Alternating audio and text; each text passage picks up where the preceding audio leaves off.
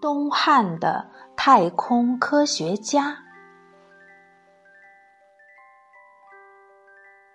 夏天的晚上，满天数不清的星星一闪一闪的，好像美丽的宝石。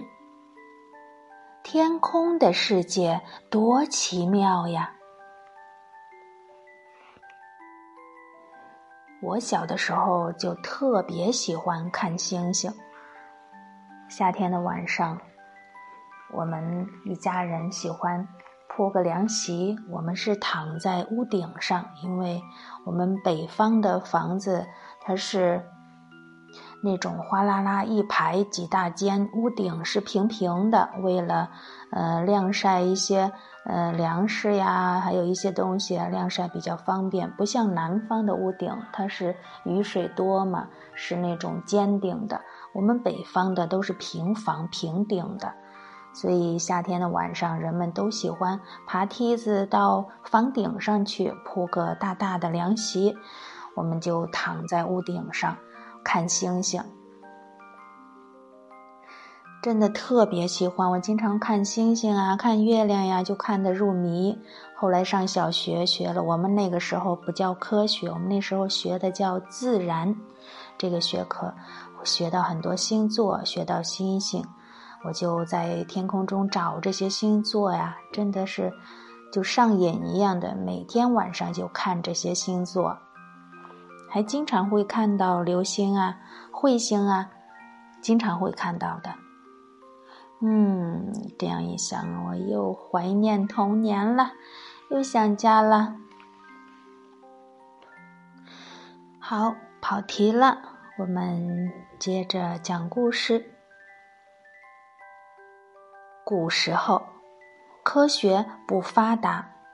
人们觉得天空很神秘，也常常会觉得很可怕。我国汉朝的时候，却有一个人，他已经了解了许多关于天空中的事情，还制造了好多精密的科学仪器。这个人就是东汉伟大的太空科学家张衡。不过现在这就是一个天文学家了，那时候没有这样的说法。张衡小的时候就非常聪明，平常他很喜欢观察身边的事物，有时候抓到一只小虫子，就把它养在一个破碗里，每天看它是怎么吃东西的，怎么睡觉的。张衡手非常巧，他常常耐心地做出许多巧妙的小工具来，帮助妈妈和邻居们的忙。有一次，他看到妈妈从井里打水太费力气了，就做了一个打水的辘轳，请人架在井口上。以后大家打水就省力多了。张衡十六岁的时候，决定离开家乡，到京城洛阳去求学，好学到更加丰富、更进步的学问。他走过千山万水，一路上看到许多新奇的东西和有趣的事情。一个明月高挂的晚上，他走到一个村庄。这时候，安静的小村子突然传出一阵刺耳的吵闹声，一大群人惊慌失措地跑了出来。不得了，不得了了！天狗要吃掉月亮了！快，我们把它赶走！一位老公公大声喊着。只听得叮叮咚咚，咣咣当当。大家拿着锅呀、盆呀，拼命的敲打着。胆子小的妇人和小孩子都给吓哭了。果然，大盘子一样的月亮在右上角那儿慢慢的缺了一小块儿，一下子变成了半个，再过了一会儿，整个都没有了。哎呀，太奇怪了！月亮不见了，难道它真的被天狗吃掉了吗？张衡皱着眉头，冥思苦想。他看着那些吓成了一团的人，心里非常难过，便暗暗下定决心，一定要好好的研究天空中日月星辰的学问。经过千辛万苦，终于来到了洛阳。洛阳城里好看的东西可真多，又住着许多有学问的人。张衡每天都认真学习新知识，又常常很谦虚的去向别人请教，功课有了很大的进步。在这里，张衡认识了一位叫崔苑的朋友。这个崔苑有一肚子的天文、数学、物理和制造机械的学问，张衡最喜欢和他一起讨论问题。洛阳城的星空下，时常可以看到他们俩爬到高高的楼顶上，对着满天星星指手画脚。仔细研究星星排列的形状和运行的规律，回到家以后就赶紧查考古书，并且详细的记录下来。这样用功了好多好多年，张衡的天文知识和各种学问都非常丰富了。但是他一点儿也不骄傲。而且喜欢用他的学问去帮助别人。有一次，他还为南阳郡的农民们修建了水利工程，使那个地方每年都获得了大丰收。后来，张衡的名声连皇帝都知道了，便请他到京城做太史令的官儿。专门研究天文历法和记录国家吉凶大事。恭喜张先生，贺喜张先生，做了大官就可以享福了。许多许多的人来向他道贺，而张衡心里却一点儿也不想要享福。他只想好好的利用太史令官衙里的科学仪器，多做一些研究，好为老百姓们做更多的事情。那时的人对天地的构造有好几种看法。有人说。天是个大碗，地是个大棋盘，大碗盖着大棋盘，就是天和地的形状。有人说才不是呢，天根本就是混成一片，没有形状的，而地呢是被一只大乌龟驮着。谁要是走到了地的边缘，一个不小心还会掉到没有底的地方呢。还有人说，天和地就像两个大球，是天球包裹着地球。这么多的说法，到底哪一种才是对的呢？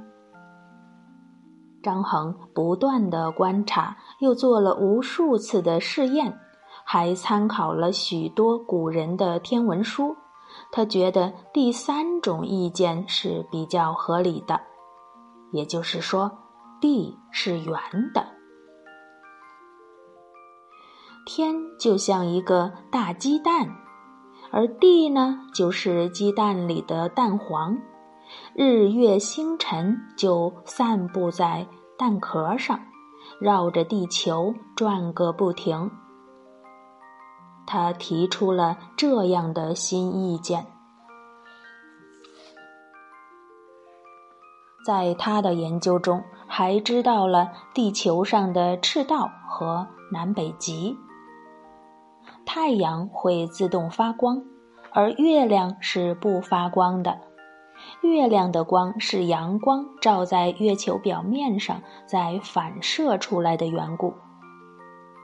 用肉眼可以看得见天上的星星，一共有两千五百颗。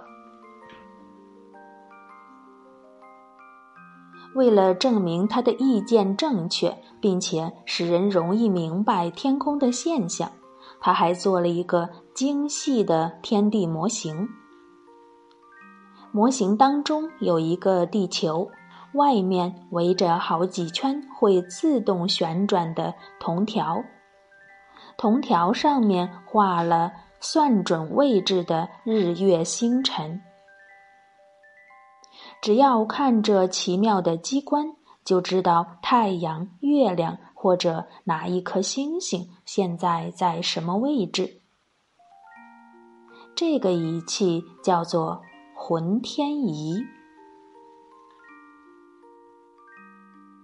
这一天，他正在细心的观看浑天仪，只见太阳和月亮慢慢的移动着。这时刚好和当中的大地球排成了一条直线。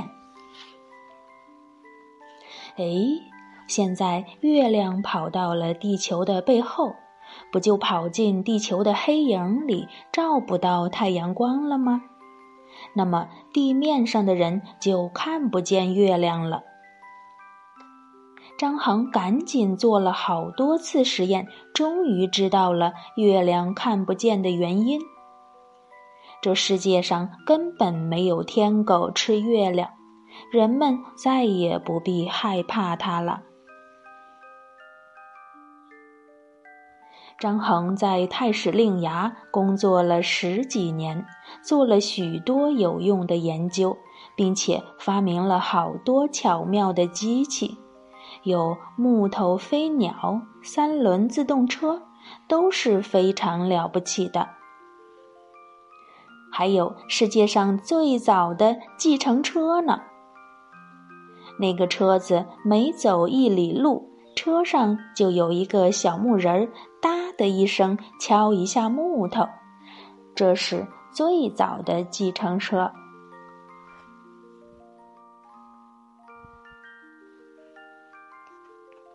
那时候，中国的北方常常会发生可怕的地震，大地一震动起来，房屋就倒塌了，大树被连根拔起，压死许多许多人，受伤的人也无家可归。而地震又没有办法预先知道，等到朝廷派人去救助，往往已经过了很久了。受伤的人又死了好多。张衡很不忍心，决心把用在太空中的心思转到大地上，便又专心的研究起地震来。终于有一天，他做了一个像酒桶一样的大桶，外面在八个方向各镶嵌了一条龙。每条龙的口中含着一颗珠子，每条龙的下面还蹲着一只张开大嘴巴的青蛙。只要什么方向发生了地震，酒桶当中的柱子就会倾斜到那个方向，撞开龙口，珠子就会掉进青蛙的嘴巴里。这样不就可以马上知道大概是哪里发生地震了吗？张衡向大臣们这样说明：“我就不信那个怪酒桶会有那么神奇。”大家都不相信。有一天大清早，大酒桶上朝向西方的龙突然张开嘴巴。咕咚！好大一声，龙珠掉进了青蛙的嘴里。报告陛下，西方刚刚发生了地震，请您赶快派人到西方去救济百姓吧。张衡担心的脸色苍白。这个张太史恐怕是忙得生病了吧？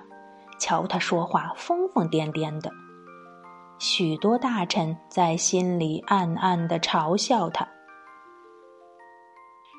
过了几天，有人从一千里外的甘肃送来了地震报告，而甘肃正是在洛阳的西方。地震的时间也正是龙珠掉下来的时间，人们这才信服了。这个神奇的怪酒桶就是有名的地动仪。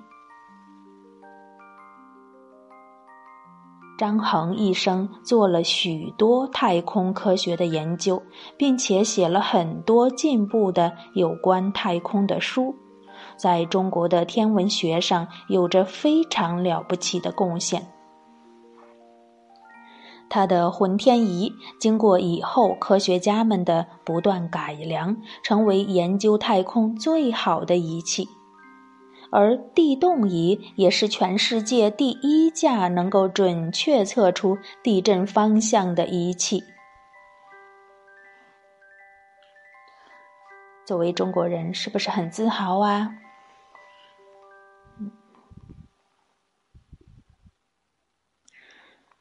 咱们中华民族是古老的农耕民族，最注意四时节气的配合。